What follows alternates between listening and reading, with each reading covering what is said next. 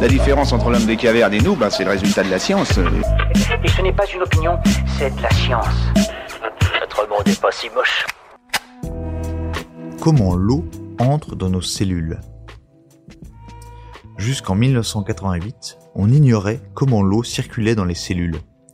C'est par hasard que le biologiste Peter Agre et son équipe de l'université John Hopkins de Baltimore découvrent, alors qu'ils étudient les globules rouges, une curieuse protéine ancrée dans leur membrane.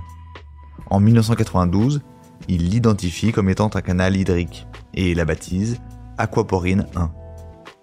La découverte vaut à Peter Agre un prix Nobel en 2003. Depuis, on en a identifié 13 dans le corps humain et plus de 200 dans d'autres espèces. Chacune forme un canal indépendant et sont capables de faire passer un milliard de molécules d'eau à la seconde, en bloquant toute autre molécule. À l'engorgement, seule une molécule d'eau est libérée, évitant les fuites des protons de la cellule. Ceux-ci sont nécessaires notamment à la fabrication d'ATP, une molécule qui fournit l'énergie pour les réactions biochimiques. Cette découverte a permis de mieux comprendre les mécanismes de certaines maladies rénales, cardiaques et musculaires.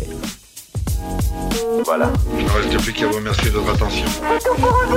Au revoir.